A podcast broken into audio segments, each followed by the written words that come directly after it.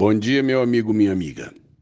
Eu creio que uma das atribuições divinas que nós, seres humanos, recebemos desde Adão é que nós somos guardadores, somos guardiões da criação. Primeiro, nós não estamos acima dela, nós somos parte dela.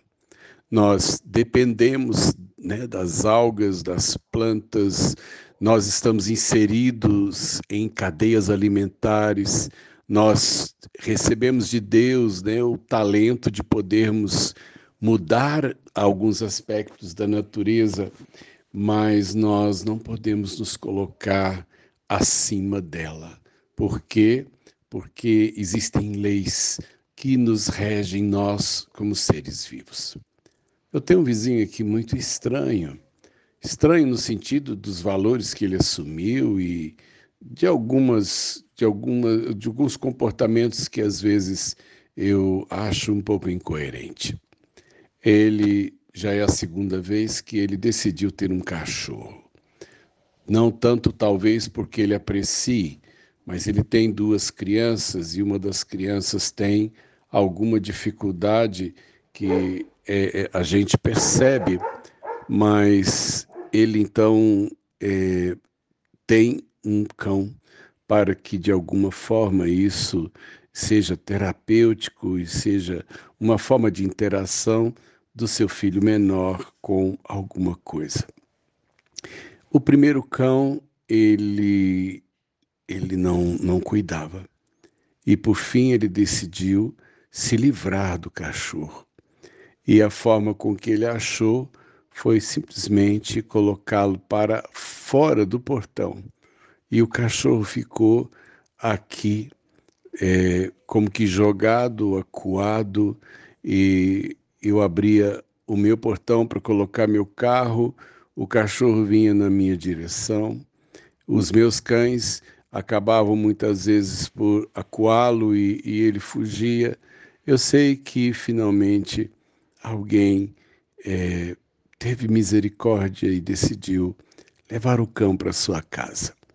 E o cão finalmente foi amado e cuidado, e, e, a gente ficou mais tranquilo, né? Depois que o cãozinho teve uma casa que o desejava. E agora ele, ele decidiu ter outro cão, mas ele não tem afeição por isso, ele não tem afeição pelo animal. E quando às vezes ele está nervoso, ou que talvez porque o cachorro lata ou incomode, ele voltou a fazer mais ou menos algo parecido. Ele tranca o cachorro de fora. E às vezes ele sai, passa um período grande do dia ou da tarde fora de casa e o cachorro fica ali, deitado na porta, esperando uma oportunidade para voltar para dentro. É, eu penso, sabe, amados, de que quando nós conhecemos a Deus, o amor de Deus, que é a sua essência, nos enche. O amor de Deus é, se torna visível como o sol quando bate na lua. Ainda que a lua não tenha luz própria, ela reflete a presença né, daquela luminosidade que o sol emana, e assim é o coração que recebe a graça de Deus. Ele olha para as pessoas de uma maneira diferente, ele olha para a natureza, ele olha para si mesmo, ele tem um olhar especial de amor por tudo aquilo que lhe é colocado. Eu creio que Deus, é, por mais difíceis que nós sejamos, Deus jamais nos exclui, Deus jamais nos tranca de fora, ou Deus nos entrega à nossa própria sorte. Nós, às vezes, por desobediência, por cabeça dura, a gente resolve seguir nosso próprio caminho e a gente, às vezes, se perde, a gente se arrebenta, mas Ele vai atrás. Ele nos chama de volta, Ele cura as nossas feridas, ele nos resgata né, a esperança e a dignidade. Deus é assim. Deus jamais nos abandona ou joga fora.